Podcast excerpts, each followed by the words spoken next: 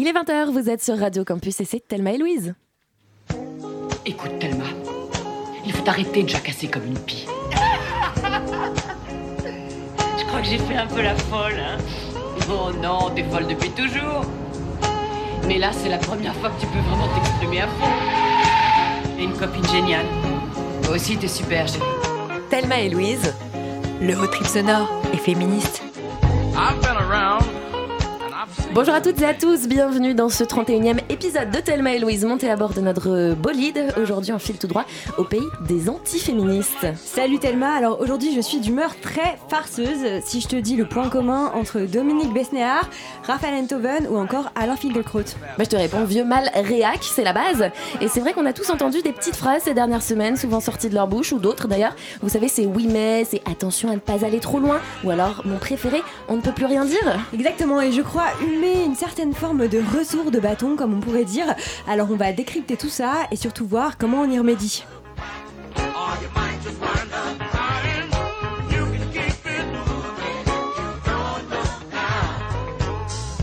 Notre invité du jour pour se pencher sur ce vaste sujet, c'est Nadia Dam. Bonjour. Salut.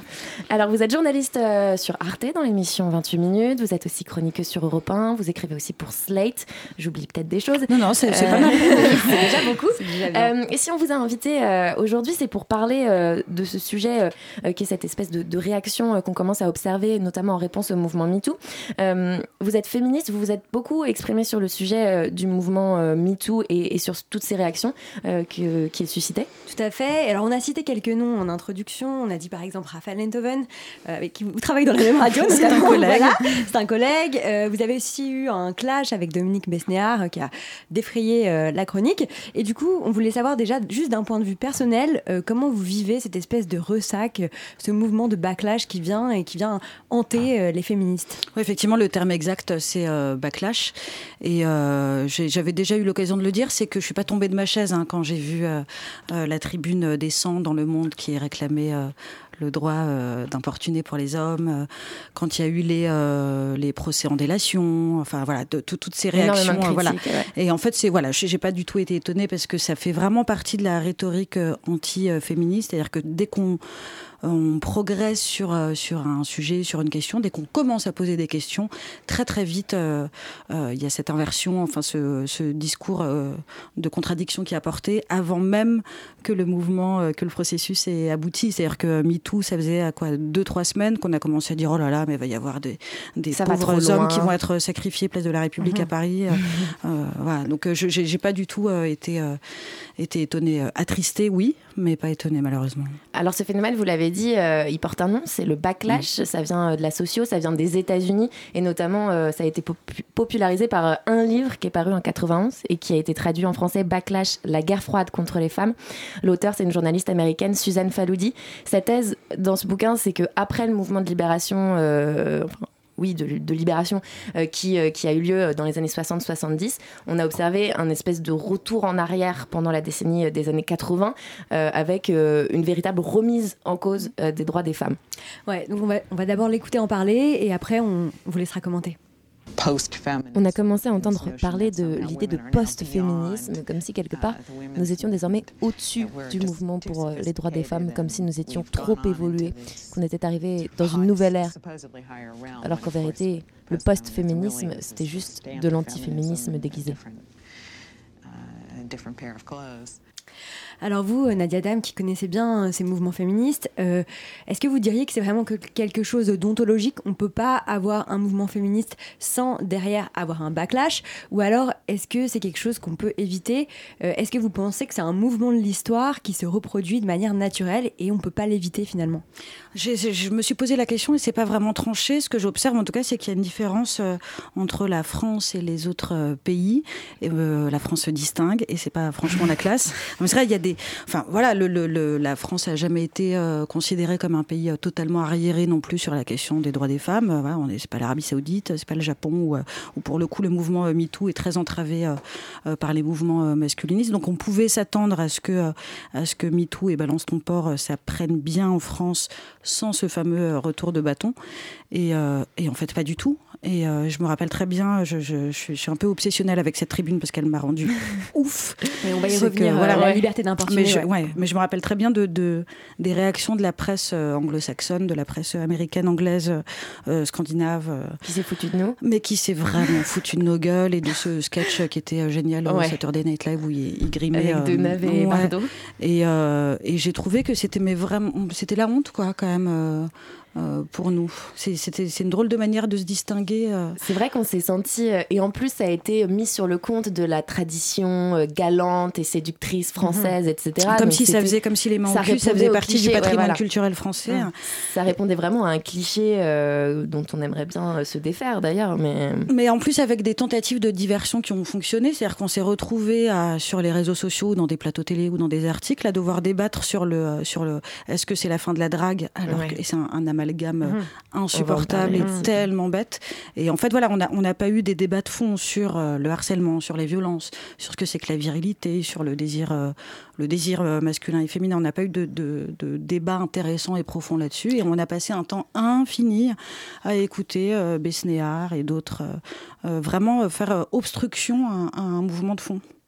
Alors, ce phénomène euh, de, de, sociaux donc, qui, qui s'appelle le backlash, euh, je m'y suis intéressée un petit peu dans l'histoire, justement, puisqu'on voulait un peu retracer euh, quand est-ce qu'il quand est-ce était apparu. Donc, on a parlé des années 80.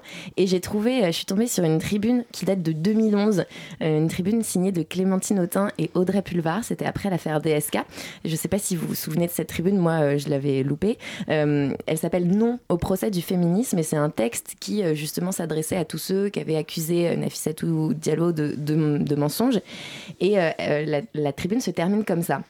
Nous assisterions à un véritable backlash, pour reprendre le titre du best-seller féministe de Suzanne Faloudi, si la personne des femmes violées devenait encore plus suspecte qu'avant l'affaire. Nous ne voulons pas y croire. Donc je trouve ça fou qu'en 2011, on était déjà en train de dire attention, la parole des femmes violées ou agressées euh, est, est en train d'être remise en cause et, euh, et, et on assistait déjà à cette forme de backlash. Et le pire, ce qui est super triste aussi, c'est que dans cette tribune, elles disent quand même euh, ah, on est en train d'assister à un truc de fou, euh, parce que les femmes parlent de plus en plus des violences sexuelles, et là, il y a vraiment un changement. Encore raté. non mais c'est vrai, parce que c'est quand même dingue que, que, en fait, la genèse de ce qui est en train de se passer au niveau mondial et en France, c'est l'affaire euh, Weinstein, euh, donc une affaire qui nous concerne pas nous directement en France, hein, le mec américain, alors qu'en France, on en a eu quand même des affaires concernant des hommes. Il y a eu DSK, ça aurait pu effectivement créer ce mouvement-là. Il y a eu l'affaire Beaupin. Enfin bon, voilà, on- des ports, on en a aussi ici. Et ça euh, va, on cultive bien l'idée. on Ouais, ouais, euh, absolument. Et, et c'est très bien d'avoir ressorti ce papier parce que ça montre. euh, moi, je, je suis hyper euh, euh, pessimiste à chaque fois et on m'en veut quand je le dis. Mais quand on me dit ah là là, mais c'est vraiment, il se passe un truc fantastique. Mhm. Ce sera dans les livres d'histoire. euh, bon, on va se calmer quand même parce que parce que si ça se trouve dans six mois, on n'en parlera plus et, et on ressortira les tribunes euh, de cette année comme euh, comme vous venez de ressortir celle de 2011. Et Ce serait Juste pour un, un petit point positif, si on peut mettre un petit peu de lumière quand même et un peu d'espoir dans tout ça, moi j'ai quand même le sentiment que euh, dans les médias en tout cas, on s'empare de certains sujets, notamment la virilité ou la féminité, qu'est-ce que c'est, comment on peut les définir? Euh, Est-ce que vous avez l'impression que même s'il y a beaucoup de parts d'ombre, il y a un tout petit peu de lumière dans ça aussi, dans ce mouvement MeToo, qui arrive à émerger et à faire un peu bouger les consciences? Euh, en fait, je suis hyper pessimiste. Je suis désolée, hein, je, je pète l'ambiance à chaque fois, mais oui, je trouve qu'effectivement, il y a des questions qui sont euh, abordées davantage qu'il y a, il y a quelques temps. Après, il faut voir où est-ce qu'elles sont euh, abordées. Il y a eu des très bonnes émissions sur France Culture, de très bons papiers dans le monde, etc. Mais c'est pas tellement ce qu'on peut appeler des médias mainstream, ou en tout cas qui sont pas accessibles à tout le monde. Donc finalement, ceux qui parlent de ces questions-là, ils prêchent des convaincus. C'est-à-dire que si on est lecteur ou auditeur de ce type de radio ou de support, c'est qu'on a déjà un petit peu réfléchi à tout ça. Et parallèlement, il y a quand même toujours Touche pas mon poste. Et dans Touche pas mon poste, on n'a pas parlé de, euh, de la virilité comme il faudrait en parler. Et Euh, vous, vous êtes allé sur euh, Quotidien, par exemple. Quotidien, Ouais. c'est quand même ce, qu'on, ce qui commence à être euh, assez mainstream. Oui, ça l'est davantage, mais euh, est-ce que ça a marché? J'ai pas vraiment, euh, j'en ai pas vraiment le- l'impression parce que là j'ai eu un petit backlash euh, sympathique Ouais. aussi. hein, on, va, mais- on va en On va en parler. plus tard, Ah. ouais. Bon, pour continuer la discussion, on va accueillir notre chroniqueuse préférée. Elle montre sur le ring. Elle s'appelle Chapostrophe. Est-ce que les règles, ça peut faire mal? Jusque-là, elle est énervée? Elle a ses règles, hein? Je vous demande de vous arrêter. Des fois, on a juste envie de dire qu'on a nos règles. Salut chat, alors qu'est-ce qui t'a mis euh, les hormones en boule ce mois-ci? Ils l'ont fait. Ils ont réussi à faire taire Caroline de Haas. Caroline de Haas, quoi. Notre guerrière du féminisme, notre Wonder Woman. Quand toi, tu galères à convaincre un mec qu'une mini-jupe, c'est pas du consentement, elle, elle en émascule une centaine avec un tweet. Quand on lui dit euh, Caro, il y a un mec blanc cisgenre d'une rédac moyennement progressiste qui aimerait t'interroger sur le mouvement MeToo, eh ben, euh, elle y va. Elle a peur de rien. En fait, Caroline de Haas, c'est un peu notre Jeanne d'Arc, une égérie féministe régulièrement carbonisée sur le bûcher du patriarcat. Et pourtant, elle reste là. Et ceci dit, son interview euh, aborde un point intéressant. Les victimes, on les connaît. On est arrivé à un point où on les compte comme les moutons avant de s'endormir.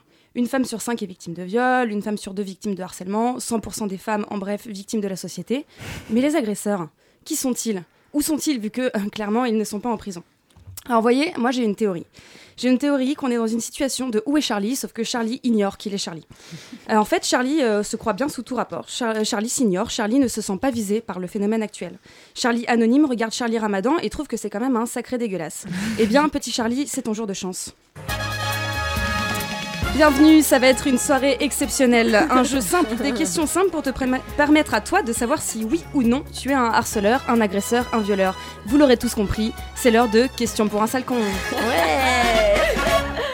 Bienvenue à tous. Euh, En l'absence non regrettable d'hommes, j'ai le plaisir d'accueillir ce soir notre seule et unique candidate, Nadia. Bonsoir Nadia. Bonsoir. Euh, on ne donnera pas votre nom de famille puisque vous êtes une femme. Nadia, vous êtes journaliste. Ça se passe bien, le journalisme? Euh, ça va, oui. Bon, eh ben, très bien. Eh ben, espérons que votre connaissance lacunaire d'un grand nombre de sujets concernants vous aidera ce soir.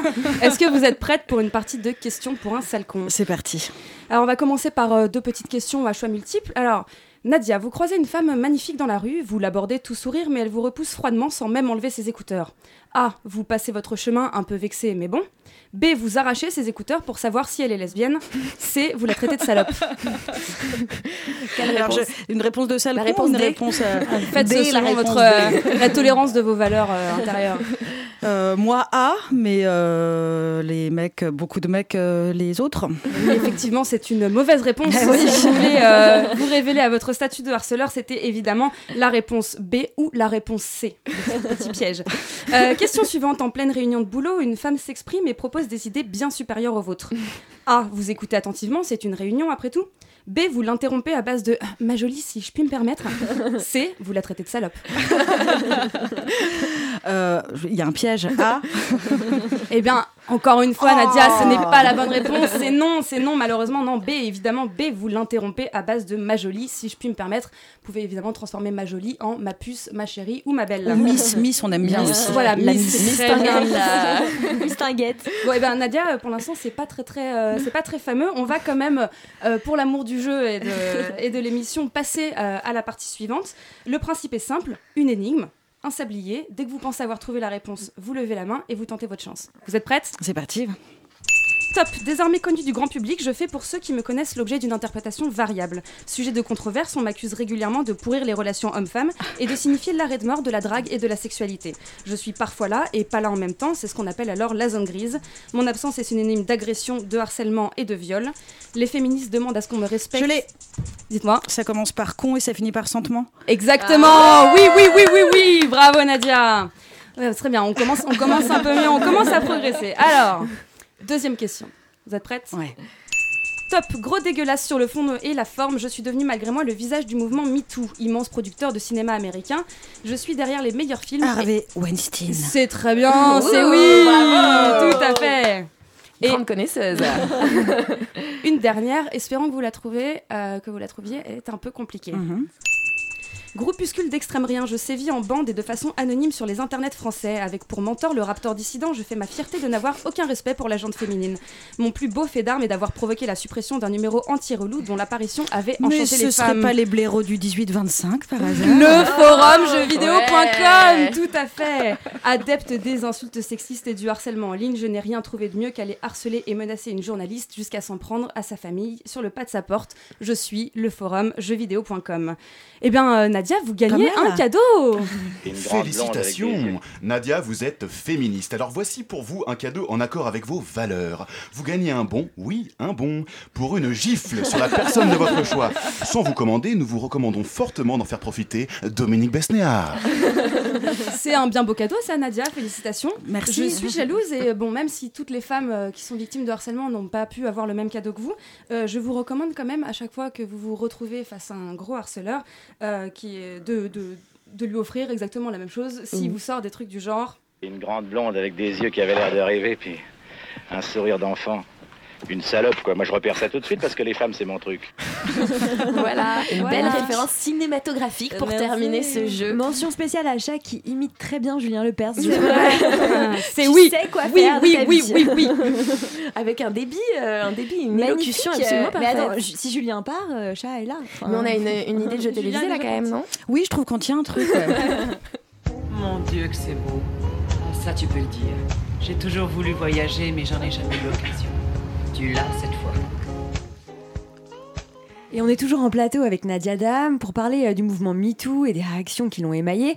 Alors on l'a dit au début, ce qui a été inquiétant, ce sont aussi les réactions de femmes, euh, notamment avec cette tribune euh, publiée dans Le Monde euh, sur la liberté d'importuner, euh, tribune qui a été publiée et signée notamment par Catherine Deneuve ou encore Elisabeth Lévy, pour ne citer qu'elle.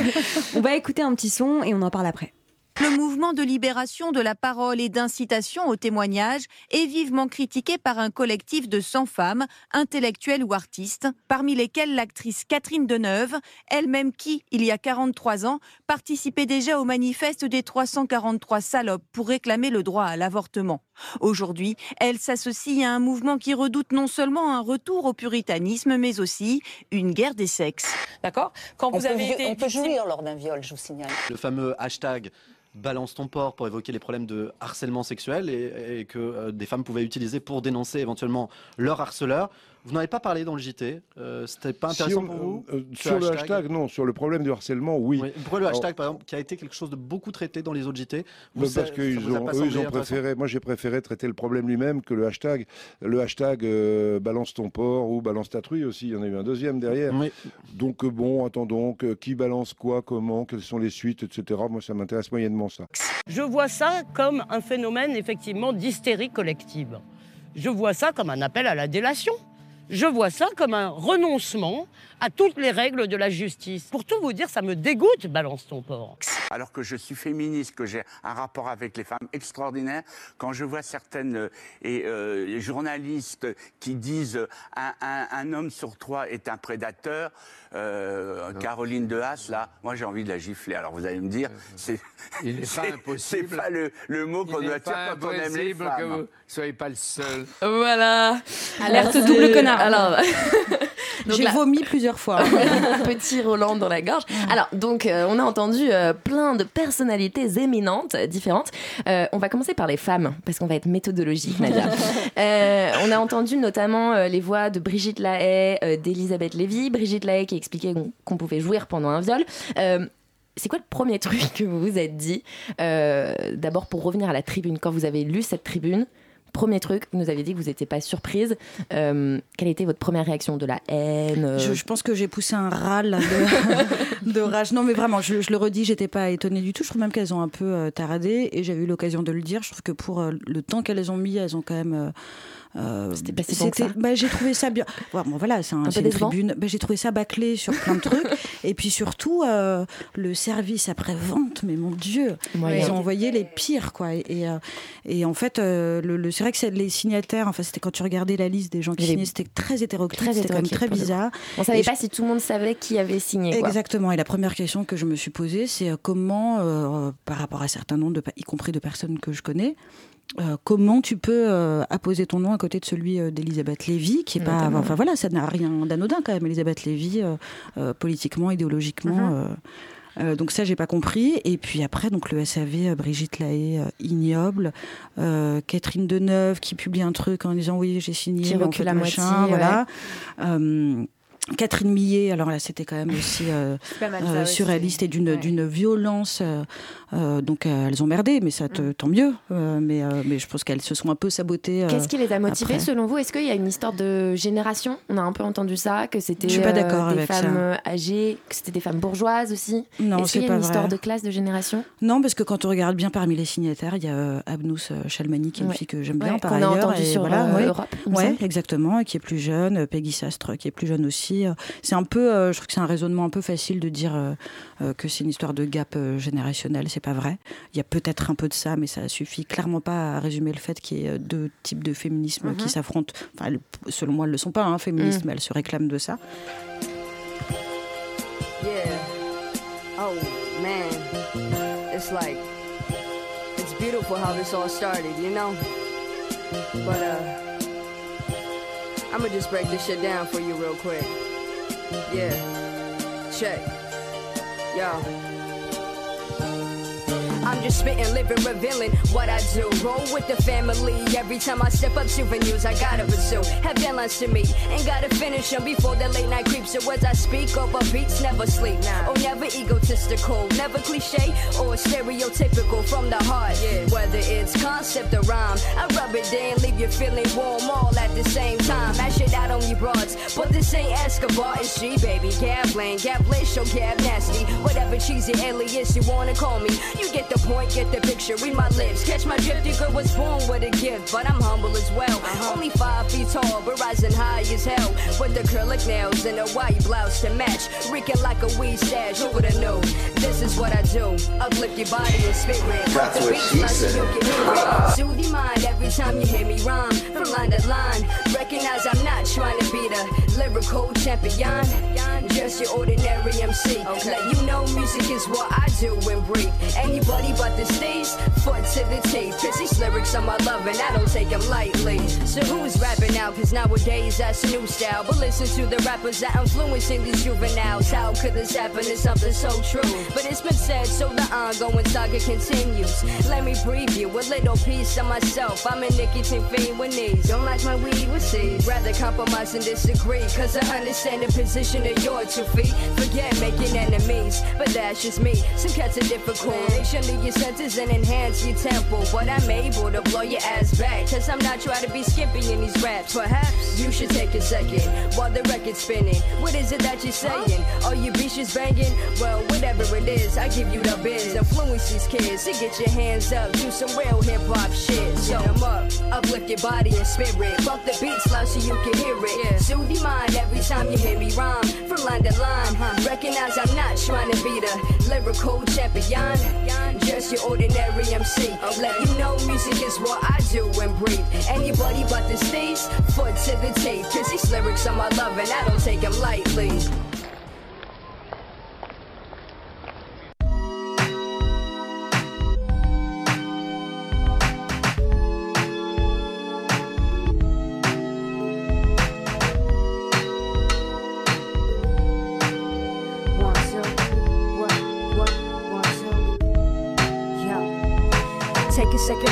My pain strokes, kinda like the words that I wrote. Cause practice makes dope. Ahead of my time, but still climbing the rope. Yup, grinding on the daily with these timeless quotes. I have a lot of pain, but I haven't spoke.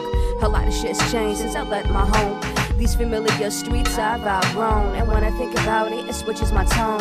But I'm an organized threat. Premeditate your death, and leave you bleeding where you slept. And if you don't get it now, listen closely when the gun cocks back goes blow. Okay, maybe too much. I'm not that aggressive or really that tough. But if you want a relation, this is my generation. And yo, I'm here to lead it. Bless the golden era, I respect it. But it's time for a new creation. For this hip hop nation is really all I'm saying. I guess the throne's for the taking. Et on vient d'écouter la rappeuse californienne Gavlin avec son titre What I Do qui est sorti en 2012 sur l'album From the Heart. Thelma et Louise, c'est aussi un podcast. Sur radiocampusparis.org. moi, personnellement, de mon côté, j'ai été très surprise en fait, parce que j'ai pas votre expérience euh, forcément. Et du coup, euh, je suis non, non, je voulais pas le dire comme ça, mais en tout cas, j'ai pas votre connaissance euh, poussée des mouvements ou voilà. Et du coup, j'ai été extrêmement surprise, j'ai été extrêmement choquée et je me suis sentie limite trahie en fait, si vous voulez. En fait, j'ai vécu ça comme une trahison, une trahison de femme à femme. Et du coup, je me suis demandé, comme euh, vous le disiez, si c'était pas aussi une manière de se positionner face aux hommes et on, si on rentrait pas même dans un lien assez primaire de dire bah moi je veux continuer à être aimée par les hommes, donc je veux continuer à être séductrice, donc j'ai besoin de me positionner en leur faveur. Mm. Et c'est vrai qu'après, quand on les a écoutés, euh, notamment Elisabeth Lévy qui expliquait qu'elle adorait se faire draguer, etc. Bon, ça c'est. voilà, et j'ai l'impression que ça rentrait dans ce lien en fait à, à la, à la masculinité. Et du coup, euh, est-ce que vous pensez qu'on peut euh, être aimé des hommes sans être forcément soumise? Enfin, je veux dire, est-ce qu'il y a tout ça à reconstruire en fait dans les mentalités des petites filles aussi? Parce que ça, en y réfléchissant, ça sonnait un petit peu comme ça. Ouais, et en fait, pareil, ça c'est un- c'est de la, une rhétorique euh, vieille comme le monde, c'est qu'un un des premiers arguments qui est opposé aux féministes, euh, c'est euh, c'est qu'elles sont euh, qu'elles aiment pas les hommes et qu'elles sont mal baisées. Mhm. Mais vraiment, c'est le, Ouais, enfin moi c'est les, les remarques que euh, que je reçois euh, le plus souvent et donc euh, euh, opposer en fait euh, des femmes qui aimeraient les hommes et des femmes qui n'aimeraient pas les hommes, c'est quelque chose de totalement artificiel. C'est-à-dire que le féminisme, c'est évidemment pas euh, la haine des hommes, même si là en ce moment, franchement. euh, C'est dur. Si t'es un homme, il faut pas me croiser là, depuis, euh, depuis 24 heures. Mais en fait, ça repose sur quelque chose qui, euh, qui marche sur euh, tous les mouvements, enfin qui tente de déconstruire tous les mouvements, c'est la division. Diviser les, diviser les femmes, diviser les féministes. Et, euh, et dans la foulée de, ce, de cette tribune, les, les émissions et tout ça, le, quand on regardait euh, euh, ce qu'on appelle le liner, le truc en bas Ouais, de. ouais. C'était euh, la guerre des femmes. Ouais. Oui, tout à fait. Les féministes se divisent, la guerre des femmes. Mais ça, ça marche bien, les médias, ça ils fonctionne adorent. très bien et c'est vraiment On imagine des de- filles qui se crêpent le chignon. Et en fait, ça alimente le procès en hystérie qui est fait, euh, qui est fait euh, aux femmes. Et, euh, et ça marche bien euh, parmi euh, les masculinistes parce qu'ils ont un, un- un- un argument qui est euh, fourni comme ça, euh, clé en main, c'est de dire, mais regarde, elles sont même pas capables de s'entendre entre elles comme on voulait qu'on s'entende avec elles. Ouais. Et elles ont, elles ont utilisé un autre euh, argument qui était celui de la censure en fait. Elles expliquaient que elles, dans leurs œuvres personnelles, elles, elles étaient censurées. Bah, c'est Euh, sûr que Elisabeth Lévy, euh, heureusement. elle peint des tableaux et, et elle écrit des, des, des romans en Voilà. alexandrin. Mais en tout cas, bon, c'est un argument qui est revenu par, euh, par des écrivaines euh, comme Catherine Millet par exemple, qui expliquait euh, avoir été censurée par un éditeur. Voilà. Euh, vous, vous en pensez quoi de ça? Est-ce qu'on rentre dans une société de la censure? Ou alors, encore une fois, est-ce que c'est un contre-argument pour complètement décré- décrédibiliser le mouvement féministe Il y a un peu des deux, c'est que je trouvais que dans la tribune, finalement, c'était le seul, euh, le seul point intéressant. Je suis pas du tout d'accord, mais c'est euh, le seul, euh, la seule question qui méritait débat. Alors qu'on va pas débattre sur le fait de draguer ou d'avoir des relations sexuelles, puisqu'on continue à draguer et, et à baiser. Donc, Mhm. point, voilà. mais, mais elle s'interrogeait effectivement sur est-ce que. Sur. euh, petite Ouais, donc j'ai mon enfant dans le studio. Bravo Nadia Dame. Elle, elle, elle lit, elle est très absorbée. et, euh, et du coup, j'ai perdu le fil. Oui, et en fait, ce- c'est un, un débat qui est intéressant à voir. Et j'ai ma réponse à moi. Je me suis posé la question hein, si euh, est-ce qu'on était rentré dans une, une période de censure ou d'autocensure? Et c'est pas vrai, en fait, parce que euh, pareil, il y a des, informations, des faits qui ont été euh, hyper euh, instrumentalisés en disant Mais vous vous rendez compte, on veut changer la fin de Carmen Pas du tout, en fait. Il y a un mec en Italie qui a proposé une version de Carmen dans laquelle euh, Carmen tue euh, Don José, voilà. Mais en fait, on, on surréagit à ce genre de choses. D'autant que ça arrivait plein d'autres fois. Mais évidemment, mais il y a un, un Beyoncé a fait un opéra euh, sur Carmen et c'était pas et personne n'a n'a crié à la censure à l'époque.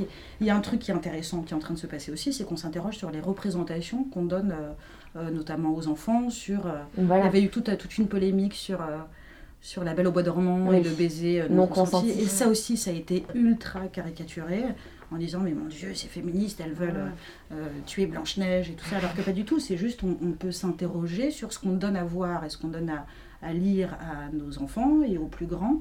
Et, euh, et ça ne veut pas dire pour Mm. autant qu'il y a de la censure. Mm. Et il me semble que ces dernières années, les choses, les œuvres qui ont été censurées, c'était pas le fait de féministes, c'était le fait de, de réac, de, notamment de- d'associations catholiques ultra-réac et conservatrices, pas des féministes. Et puis quand bien même on tuerait Blanche-Neige, hein, personne ne va en mourir non plus. C'est Oui, on va- on s'en remettra. On s'en remettra, voilà.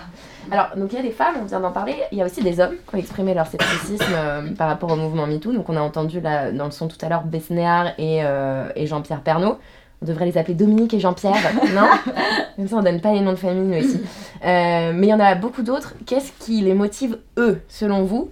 Il y a plusieurs théories. Est-ce que euh, c'est la peur de l'amalgame? C'est un peu ça que euh, on entend pas mal en mode oui mais quand même faut pas mettre tout le monde dans le même sac, etc. Euh, ou est-ce que c'est carrément un truc plus profond, peut-être la, la peur de perdre euh, ses privilèges euh, d'homme Qu'est-ce qui motive ces mecs-là à parler sur ce sujet où pour le coup on n'attend pas spécialement leur, euh, leur parole? Alors déjà, effectivement, on peut euh, s'interroger sur le fait euh, qu'on euh, interroge de manière assez systématique des hommes, voire Mais qu'en que pensent des les hommes sur ces questions-là. C'est l'angle, euh, ils ont l'impression d'avoir trouvé un oui, angle malin. Ça. Il y a eu plein de papiers dans la presse féminine sur ça, et surtout il y a eu des plateaux télé entiers avec que des bonhommes qui parlaient de ça, et, et le duo El Kabash. Euh, c'est quand même deux mecs qui parlent de ce que c'est que le harcèlement euh, des femmes, donc c'est- quand même assez fascinant. Euh, après, sur la, la- la façon dont ils réagissent, a un truc qui me fascine et qui m'interroge beaucoup, c'est je me dis, euh, putain, mais s'ils le vivent aussi, enfin je ne dis pas qu'ils ont nécessairement un truc à se reprocher, mais je trouve que la réaction, elle est tellement primaire et tellement quand t'entends Besnéard, mais t'as l'impression qu'il a, enfin il a tellement mal vécu le truc. Oui, que ça le peine vraiment quoi. Mais je- je- Pourquoi donc? Ben, c'est ce qui m'interroge Ah. vraiment. C'est-à-dire que euh, pourquoi est-ce que les mecs ont besoin, ce qu'on appelle le notelman, de dire euh, systématiquement non, mais moi. Eh ben en fait, les mecs, on dit pas que vous êtes tous coupables, mais que vous êtes tous responsables. C'est-à-dire qu'en tant qu'homme, tu participes Mm. à un- au patriarcat, à un système de domination masculine. Et, euh, et c'est fou, je trouve, la manière, euh, la violence avec laquelle euh, ils réagissent. Et moi, il y a plein de mecs. euh, je me dis, mais dis donc, tu dois avoir des dossiers, c'est pas possible de réagir. Mais euh, c'est ça, c'est une réagir réaction extrême de mecs euh, typiquement qui se sent visés en fait. Exactement. C'est le, c'est le- quelqu'un que tu prends la main dans le sac et qui fait quoi Comment t'oses m'accuser? Absolument. en fait, il sait très bien qu'il a pas la conscience euh, Mais tranquille. est-ce que c'est vraiment ça? Est-ce que c'est des mecs qui Non, ont des trucs à se je- je- reprocher? je pense que- Non, je pense que qu'on ça- pas faire le raccourci. Bah maintenant. non, je, je pense je, je- je- je me pose la question sur certains. Je trouve que euh, notamment sur, euh, sur les réseaux sociaux, il y a des mecs, euh, quand tu vois comment ils réagissent, et j'ai entendu deux, trois trucs sur eux, je me dis, bon, je suis pas très étonnée qu'ils réagissent avec autant de véhémence. Ouais. Après, je pense, mais c'est vraiment mon analyse à moi de meuf, euh, euh, qui a été, euh, qui a reçu frontalement des Mhm. réactions Violentes. comme ça, c'est que je pense que ces mecs-là, ils ont vraiment, j'ai déjà eu l'occasion de le dire aussi, c'est qu'ils ont l'impression que la domination s'est inversée.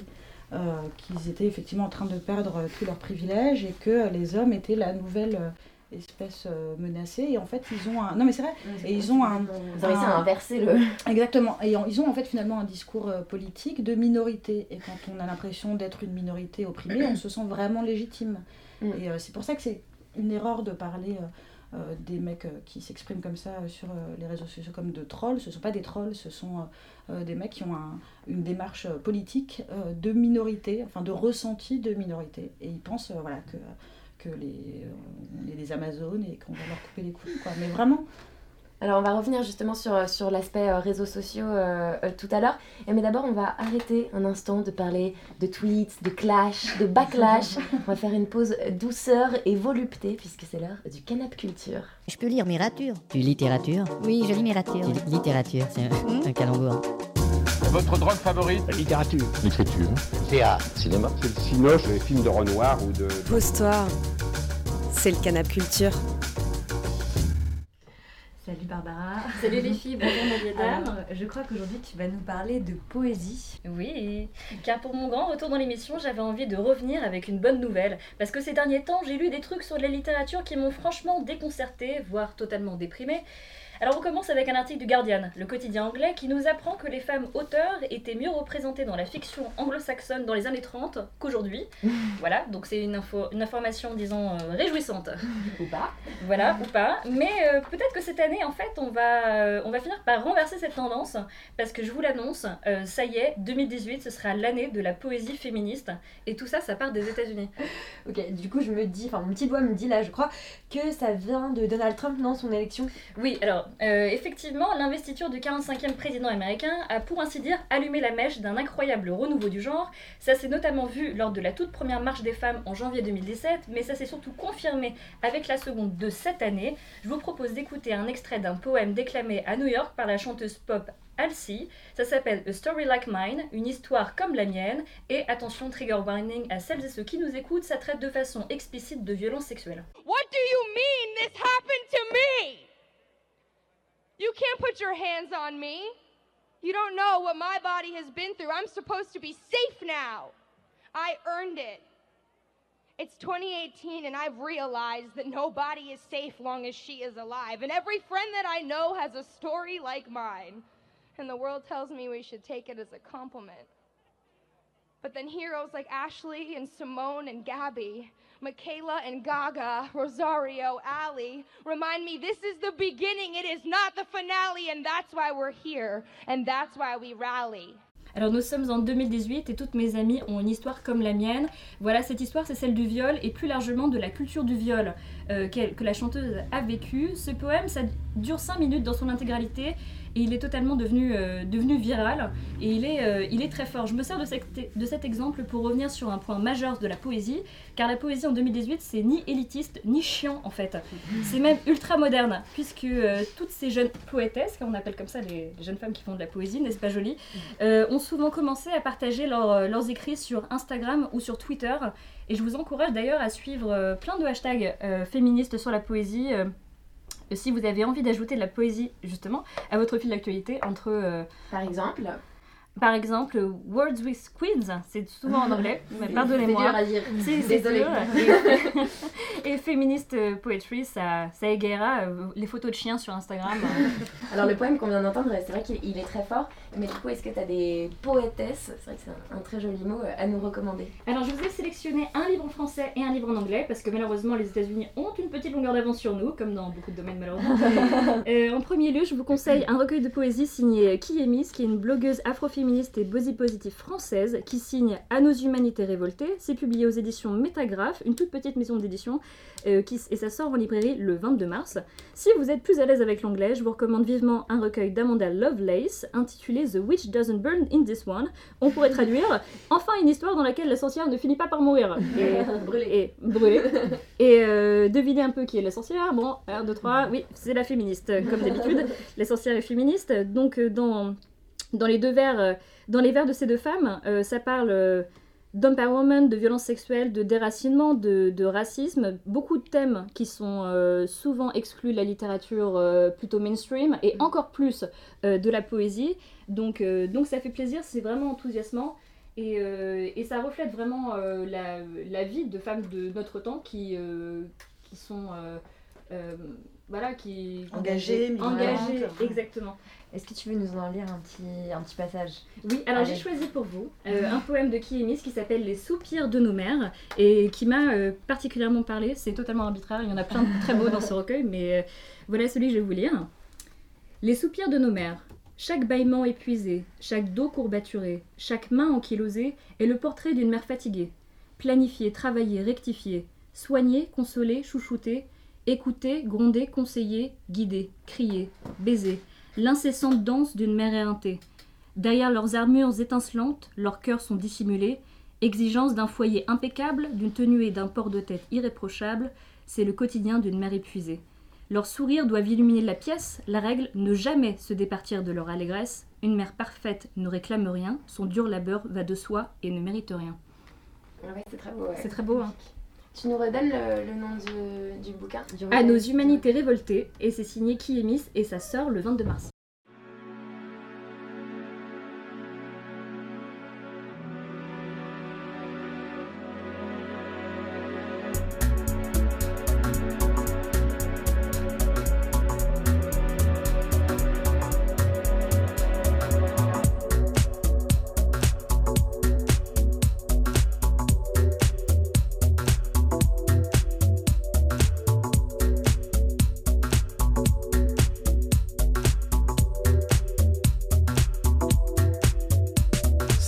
pas ça Quelque chose en toi, quand nos passés se répondent et qu'on se retrouve.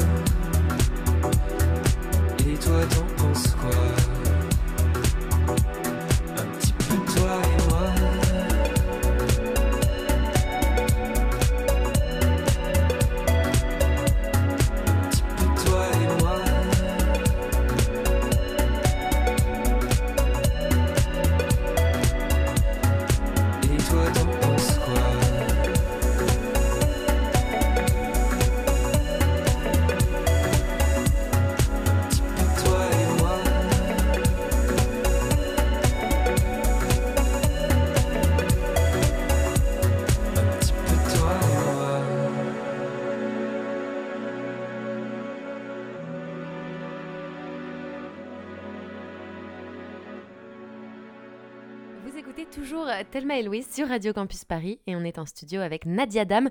On aborde euh, la dernière partie de l'émission et Nadia, on vous a préparé un petit jeu, encore un.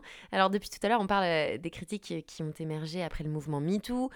comme on connaît votre sens de la répartie et votre style tranchant sur les réseaux sociaux, on s'est dit que ce serait pas mal une petite séance de coaching pour apprendre à répondre aux gens dans les soirées ou aux trolls sur Twitter. En fait, on a demandé euh, à quelques amis de reproduire les arguments un peu clichés qu'on entend euh, à droite, à gauche ces derniers mois.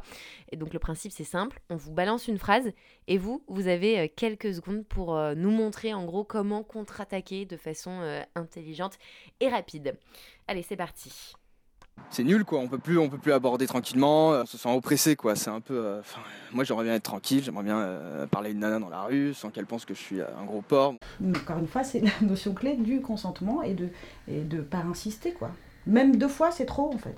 Oui, je pense qu'une fois on a compris le une message. Fois, ça suffit, une fois ça suffit. Et arrêtez de nous parler quand on a nos casques, putain.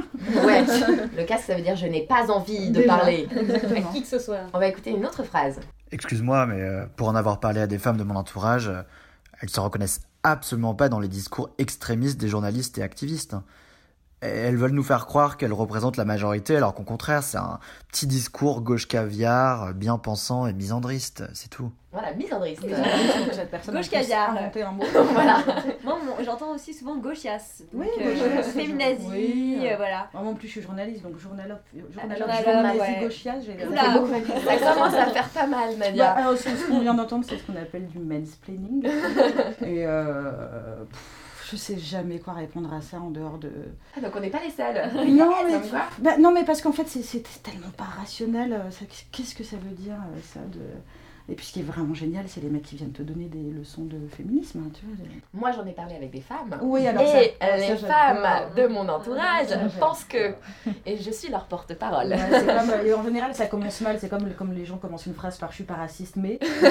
tu commences une phrase par pardon, mais moi j'en ai parlé avec des femmes. Et, Et- et donc c'est là en général, tu te casses, tu n'attends pas la fin. On a eu avec Dominique euh, Bessner le désormais célèbre Je suis féministe, mais Oui, on n'a j'aime beaucoup ça quand même. Et on n'a pas entendu, euh, enfin on a trop peu parlé euh, de Jean-Pierre Elkabach qui a dit après, euh, alors là, franchement, mais moi vous allez pas me donner des leçons de féminisme. Ah non, j'ai pas Ouais, entendu, c'était- c'est vrai ça. C'était sublime, t'as l'impression que le mec il a brûlé son soutien-gorge euh, sur les barricades. Et juste un, juste un petit point, cet argument de la, de la gauche caviar, il a été aussi repris par des gens un petit peu comme Elisabeth Lévy, qui dénoncent une bien-pensance, euh, voilà. Qu'est-ce Oui, parce que quand t'es féministe, t'es aussi euh, immigrationniste. Oui, euh, t'as tous les euh, le lobby LGBT. Tu te prends tous les istes ouais, dans la gueule, ouais, c'est comme ça. mais bien sûr, cette espèce de, de grand fourre-tout. Alors, il se trouve qu'effectivement, en général, quand on est féministe, on est plutôt de gauche. Je crois, il me semble. Après, euh, Les féministes de droite, ça marche pas très Voilà. bien. On, peut, on, On peut a pu l'observer. un point avec Eugénie Bastier, si vous voulez. mais, euh, oui, oui, voilà, c'est le, c'est le grand fourre-tout et c'est la, pauvreté euh, de l'argumentation est, est toujours assez fascinante. Quoi. On a encore une, une autre phrase, elle est sympa aussi. Je vois, il y a certaines œuvres, euh, aujourd'hui, on ne pourrait pas les faire. Bah voilà, dans le climat actuel, on ne pourrait pas, pas les faire. Voilà, donc on entend beaucoup parler de, par exemple, Coluche, des proches, tous ces chantres euh, de l'humour euh, politiquement. Coluche se retournerait dans sa tombe. Voilà, Ouais, exactement. le Alors, point des proches et tout. euh, donc, euh, ouais, c'est le point des proches, on ouais. l'attend euh, pas mal. Euh, Qu'est-ce qu'on répond à ça? Est-ce que euh, est-ce qu'on n'est pas drôle? Est-ce qu'on n'a pas d'humour? Enfin, là, il parle. euh, J'ai cité Coluche et des proches parce que bon, c'est l'humour. Euh, il il parle des œuvres, je pense, de façon générale aussi. Euh, dans l'art, on en a parlé un petit peu tout à l'heure de, de la censure. Est-ce qu'on est moins tolérant parce qu'on fait plus attention à, à ce qui peut euh, venir offenser euh, certaines minorités? Ouais, c'est le fameux on peut plus rien dire. Alors moi, je trouve que pour une société dans laquelle on peut plus rien dire, on entend quand même Beaucoup de de merde. et, et le truc de aujourd'hui, on ne pourrait plus voir tel ou tel spectacle, je suis pas sûre que c'est vrai. Et en plus, si c'était vrai, tant mieux. C'est-à-dire qu'effectivement, s'il y a un mec aujourd'hui qui venait faire. Euh, l'accent euh, africain euh, qui s'appellerait qui s'appelle Michel Michel Leb. Oui j'espère bien que ça passerait moins sur sur internet. Et en même temps, pardon, mais tous ces, toutes ces œuvres soi-disant subversives qui seraient censurées, eh ben non, tu vois, il me semble que, que Bigard, il remplit toujours euh, les salles de fête, que euh, Orelsan a reçu euh, une victoire de Mais musique on a euh, il y a viré, peu après sa chanson immonde, pourtant. Ouais. Tex, Tex, on a viré Tex. On a viré. Alors ça, par exemple, ça a été un, grand moment de, fierté nationale d'un seul coup, Tex soit le, le- le- le parangon de, l'humour et du... non, mais c'est pas vrai, en plus, c'est ce qu'on disait tout à l'heure, il, me semble pas du tout que- qu'il y ait de qui est de censure. Et alors le euh, on peut rire de tout, mais pas avec n'importe. Enfin bon, de, de ressortir toutes ces phrases. Moi, j'avais une question pour vous sur l'humour, justement. Euh, on- Quand vous étiez euh, sur, euh, à quotidien là, Ouais. sur TMC, vous avez notamment parlé de Monsieur Poulpe qui avait fait une blague pourrie sur la journée internationale du droit des femmes. Blanche Gardin, elle vous a fait rire ou pas? Non. Non? Non, j'étais vachement Pourquoi déçue. Alors, je- On elle- peut resituer peut-être, euh, elle a dit... euh, Pendant les Césars, en fait, bon, déjà, elle s'est pointée avec un badge euh, Louis CK, hein. euh, qui m'a interrogée. Moi, j'avais posté un truc d'ailleurs pour dire, mais en fait, c'est quoi le, c'est quoi le message Mm. Euh, Et donc, elle avait fait une blague en disant, euh, mais du coup, ça veut dire que nous, les femmes, on pourra plus coucher pour réussir, Ouais, comme ça. mhm. Et bon, je, trouve ça drôle sans plus, c'était pas tellement ça la question. Mais du coup, après, le lendemain, j'ai recherché à savoir déjà son rapport à Louis C.K. Et en fait, elle avait donné une interview dans laquelle elle disait Non, mais attendez, euh, c'est pas. Bon, ok, le mec il s'est masturbé devant des meufs, mais ça va. Donc Ouais. elle quand même ça, donc elle était. euh, bon, voilà, elle minimisait quand même euh, ce qu'a fait Louis C.K., alors qu'on parle quand même de ce qu'on appelle un porc. Et. euh, et je trouvais, enfin j'ai été vachement euh, déçue, putain j'attendais autre chose. C'est une fille qui avait fait une, Moi, une j'adore, blague géniale ouais. sur... Moi j'adore, j'adore vraiment cette humoriste. Et, elle est, je la- je l'aime beaucoup. hein. Et elle avait fait une blague très drôle sur le, les- les- la fameuse. Euh, on- il faut séparer euh, l'homme de l'artiste et tout ça, où elle expliquait euh, dans un sketch que. Ouais, où elle Mm. disait, voilà, c'est marrant parce qu'on on se pose ces questions-là que pour euh, Polanski, mais jamais avec des boulangers où on se dit, euh, bah, il faisait des bonnes baguettes, c'est dommage qu'il Ouais. ait violé des gamins dans le fournil. Et ça, je, trouvais ça, je trouvais ça hyper drôle. Et donc, quand elle est arrivée sur scène, je m'étais dit, mais elle va faire un truc. pour le coup, euh, un peu trash comme j'aime. J'ai- J'aime Ouais. beaucoup Ouais. l'humour trash et pourtant j'ai pas aimé celle, la blague de Monsieur Poul parce qu'elle était et inappropriée et pas drôle. Et Donc on a le droit de dire quand même parfois euh, ça c'est pas drôle, euh, mais de là à interdire de faire des blagues dessus, on a eu un débat On avec est- on est pas d'accord, parce qu'en fait, moi, moi, j'ai trouvé euh, ça assez drôle et je trouve ça bien que quelqu'un soit monté sur scène pour faire des blagues là-dessus à ce moment-là. Lucie disait oui, est-ce que c'est pas un peu trop tôt? Est-ce qu'on n'est pas encore trop dans, dans un moment où on doit euh, laisser euh, les femmes s'exprimer euh, et, et pas encore euh, se foutre de leur gueule? Et qu'elle disait Moi, je pense qu'on- ça véhicule l'idée qu'il y a vraiment des femmes qui couchent pour Ouais. Non, je pense qu'en ça donne une le question de bâton pour se C'est trop tôt. C'est une question de contexte. Et en fait, peut-être que dans 2-3 ans, ça, c'est une blague qui passerait. Mais personnellement, j'estime qu'aujourd'hui, même si j'ai trouvé ça drôle, c'est-à-dire que sur le moment, ça m'a fait rigoler. Après, 5 minutes après, en y réfléchissant toute seule, je me suis dit, ah, en fait, c'est, ouais, c'est marrant, mais peut-être que les, tout le monde va pas l'interpréter comme moi. Et ça donne aussi du grain à moudre aux gens qui veulent détruire En fait, ce combat. quoi. En fait, c'est un luxe qu'on peut peut-être pas se permettre de pouvoir en rire euh, comme ça. Et surtout, est-ce que tous les gens qui étaient euh, devant leur télé ont les clés pour comprendre euh, ce type d'humour? Et il y a un truc qui est d'ailleurs assez révélateur. Non, non, mais pas du tout. Va- S'il y a des gens qui peuvent interpréter mal euh, certains trucs, euh, il y a plein d'humour. C'est le principe même de l'humour, c'est Oui. qu'il est, euh, il est soumis à l'interprétation des gens, sauf que là on parle euh, d'un phénomène euh, bien Ouais, particulier. et alors moi par exemple, euh, je, je- les blagues racistes, non. Mhm. Les blagues homophobes, non. Euh, et du coup les blagues sexistes, non. Et pourtant, euh, j'ai ce que je disais sur Quotidien aussi, je fais des, mais des blagues trachissimes sur la masturbation et tout ça, donc c'est pas du tout un truc qu'il faut s'interdire, le, Ouais. le vulgaire, le machin, mais, mais non, enfin je sais pas, les, les ce- blagues euh, ce racistes, c'est c'est pas Ce possible. que je quoi, disais à, à Thelma hier, c'est peut-être que des blagues euh, antisémites ou racistes, il y a 20 ans, dans la bouche de certaines personnes, elles passaient mieux parce que la société était moins tendue, moins clivée, etc. Aujourd'hui, dans le contexte actuel, y a, ça passe plus en fait, et en même tant temps, mieux. tous les, et tant mieux, et on peut dire aussi que si ça passe plus, parce que beaucoup de gens disent oui, ça passe plus à cause de la bien-pensance, on, on, dit, on, on invoque cette bien-pensance, mais il faut aussi comprendre que cette bien-pensance, elle est arrivée parce qu'il y avait des soucis de, de, de base en fait. Parce qu'il y avait de la que- malpensance. Exactement, et ça, on le dit pas assez souvent, euh, je trouve. C'est pour ça que c'est insupportable de passer pour un censeur dès que tu te interroges sur la manière dont tu dois faire de l'humour ou pas. Je parlais des blagues racistes et des blagues antisémites. Par exemple, les blagues antisémites sur euh, les juifs qui ont de l'argent. euh, déjà, un, ça n'est pas drôle et ça légitime des comportements, ça légitime. euh, euh, enfin voilà, ça Mm. autorise euh, l'antisémitisme dans les faits et dans les actes. Donc euh, non. Alors, à propos d'humour, on va avoir le, le lancement le plus facile de l'histoire. À propos d'humour, c'est l'heure d'accueillir notre macho, le seul homme euh, autorisé à la parole dans ce studio.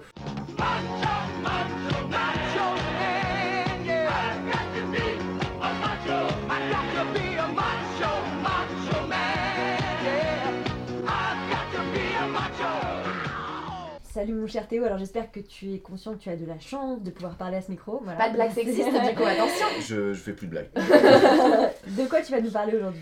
Ah là là là là. Salut Thelma, salut Louise, mesdames. Euh, Je suis un peu perdu, je vous avoue. Euh, Je crois que je suis en colère. Ouais, Euh, j'en ai gros sur le museau quoi. Bon, je vous explique. Alors, je suis venu à l'émission en métro, d'ailleurs merci de m'avoir invité. Euh, donc je prends ma rame comme d'hab, hein, et là je tombe nez à nez avec une, une étrange affiche. Alors je m'approche, et ouais, ouais, ouais, ouais, ouais. Alors je me trompe pas, hein, c'est bien moi sur cette affiche. Alors je suis là à, côté d'une femme avec une inscription un peu bizarre.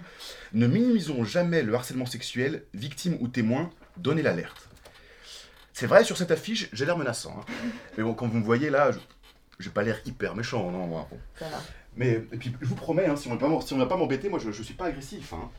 Non, enfin, c'est quand même terrible, quoi. Ça, fait 40 ans hein, que je lutte contre l'image de mangeur d'hommes qu'on nous a accolé. hein. Merci Spielberg. D'ailleurs, soit disant passant sur ce monsieur Spielberg, il en a détruit des vies. hein. Non, parce que j'étais avec E.T. hier soir. Non, mais il est toujours en dépression. Dès qu'il entend une sonnerie de téléphone, crise de panique, direct. Non, non, non, voilà. Et en plus de ça, maintenant, je suis un prédateur pour les femmes. Bah oui, bah allons-y. Pourquoi pas. hein. De toute façon, tant qu'à faire le réchauffement climatique, bah c'est moi. hein. Et les tueries de masques, mais c'est moi aussi. hein. Parce que bon, la connerie de l'homme, non, on n'a rien à faire là-dedans. Ah non, non, non. hein. Alors, je vais faire un petit récap. hein. En 2016, dans le monde, le nombre d'attaques de requins était de 124. Pour une année record. Toujours en 2016, selon les chiffres officiels, donc on ne parle pas de braconnage et tout ça, on estimait à plusieurs milliers, voire centaines de milliers de requins tués. Petit parallèle très court, toujours en 2016, hein, une année incroyable. Euh, environ 600 000 femmes ont été victimes de violences sexuelles en France. Et sans vous faire un cours d'anatomie rapide, hein, c'est pas vraiment la faute des requins. Alors c'est vrai, on peut vraiment continuer à se voiler la face, hein, pas de problème. Mais du coup, moi je me pose une petite question. Quel est l'intérêt de mettre deux proies sur une affiche anti-harcèlement? Et où est donc passé le prédateur? Femmes, requins, même combat. Ah oui, c'est vrai ça, on n'en a pas parlé de cette euh, campagne. On va peut-être faire un petit récap euh, si on a le temps. On attend. Pour les auditeurs de cette campagne d'affichage, euh, Nadia, vous l'avez vu, c'est La campagne RATP de la. SNCF, ouais. Voilà. Euh, qui montre, euh, donc c'est une campagne contre le harcèlement euh, sexuel euh, des femmes dans les transports. Et c'est une campagne, va savoir pourquoi, qui met en scène des animaux sauvages. Tous, C'est-à-dire quasiment tous en voie d'extinction d'ailleurs. oui, en plus, C'est drôle. des ours bruns, des requins blancs, un loup, un loup, voilà. C'est vrai que c'est des animaux menacés, j'avais Ah même oui, pas oui, fait oui, le lien. Euh, qui euh, sont menaçants, là pour le coup, sur l'affiche, et qu'on dirait qu'ils vont manger la petite dame. Euh, pourquoi ce choix Euh, Qu'est-ce que ça vous a fait quand vous avez vu cette campagne, Nadia? Bah, je, ça m'a j'ai fait les boules, je me dis, on n'a vraiment rien compris, encore une fois. Pourquoi Et, ne pas avoir euh, Parce que c'est notre problème. euh, Alors, ça fait vraiment la fille qui aime pas son pays et qui est reconnaissante et tout, mais c'est le problème français de, de, de ce mal qu'on a à et nommer les choses avec les chiffres. Euh, voilà, le procès qui a été fait à, Caroline Dehaas, euh, voilà, on, ne supporte pas, les gens ne supportent pas quand on parle de euh, domination masculine de manière concrète et imagée. Et à l'inverse, il y a une publicité anglaise, il me semble, qui montre exactement ce que c'est que le harcèlement dans les transports. C'est une femme qui rentre du boulot probablement, et c'est un mec qui ressemble à n'importe quel mec, il a une tête de, de conseiller bancaire à la, Perrin. à la banque postale. Il est, euh, voilà, il est jeune, il est pas dégueu ni rien, et qui lui met les mains au cul de manière vraiment dégueulasse. Et c'est ça qu'il faut montrer. Et en fait, on dépersonnalise euh, le, euh, la question. Qu'est-ce qui s'est passé? C'est trop dur de montrer La ça RATP a dit elle veut pas stigmatiser tous les hommes. C'est encore toujours le même c'est problème. C'est-à-dire que justement. montrer un homme, c'est stigmatiser tous les hommes. C'est pas vrai en fait. Et c'est ce qu'elle fait. Parce que justement, ça veut dire que donc tous les hommes sont des prédateurs. Parce que pour eux, donc ces animaux sont des prédateurs. Mhm. Donc du coup, je trouve que ça fait exactement l'effet inverse. Parce que, hein, c'est- Et puis quand bien même, il y a une campagne, enfin je veux dire, c'est pas tout le monde qui est visé dans la campagne. Enfin, il faut Mhm. avoir un peu de distance dans la vie. Je pense que aussi c'est ça qu'on devrait dire avec. euh, avec Non, mais là, c'est complètement impossible Avec- de se- de se- de s'identifier. de s'identifier. Mais quand bien même ce seraient des, des hommes qui seraient sur la- l'affiche, enfin, il faut prendre de la distance, pas parce qu'il y a un homme en photo sur une affiche. Enfin, je veux dire, moi, je vois, on voit tous plein d'affiches toute la journée. Que tu vas et. On voit je des meufs à poil Je me dis pas que je suis la meuf à poil sur la- l'affiche Princesse Tam Tam. Je, ne- je sais que je ne suis pas comme ça. voilà.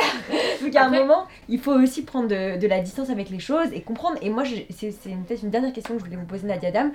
Comment ça se fait qu'on est dans cette société où il n'y a aucune distance vis-à-vis de rien Et on voit sur Twitter, Twitter ça devient un embrasement total. Enfin, moi des fois j'adore Twitter, mais je suis quand même hyper choquée par ce qui se passe parce que tout le monde se fait insulter de tous les côtés. Pourquoi on n'arrive pas à avoir de la distance et un peu de réflexion sur les choses? Parce qu'on est dans l'ère de la réaction, en fait. Et euh, euh, médiatiquement, par exemple, on fait réagir euh, les politiques, euh, les stars à tout, tout de suite. C'est-à-dire qu'au moindre micro-événement, à la moindre euh, actualité, il faut que ce soit euh, commenté euh, par euh, tout le monde.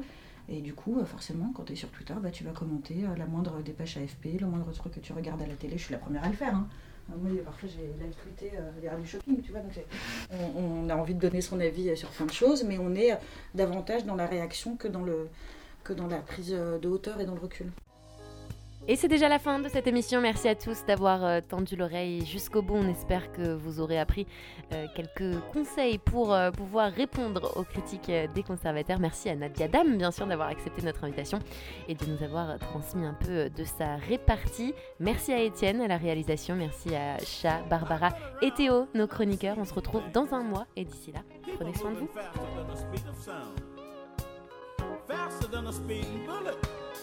People living like Superman all day and all night. And I won't say if it's wrong, I won't say if it's right. I'm pretty fast myself. But I do have some advice to pass along right here in the course of this song. Better not look down if you want to keep on flying.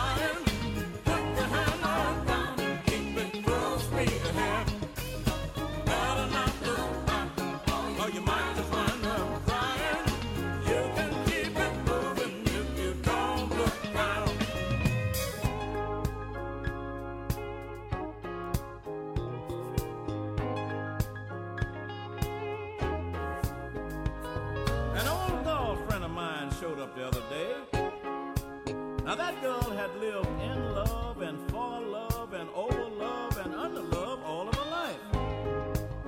If the arrows from Cupid's bow that had passed through her heart had been sticking out of her body, she'd look like a porcupine. And she asked me, she said, BB, do you think I've lived my life all wrong? And I said, the only advice I have to pass along is concealed in the song. Girl,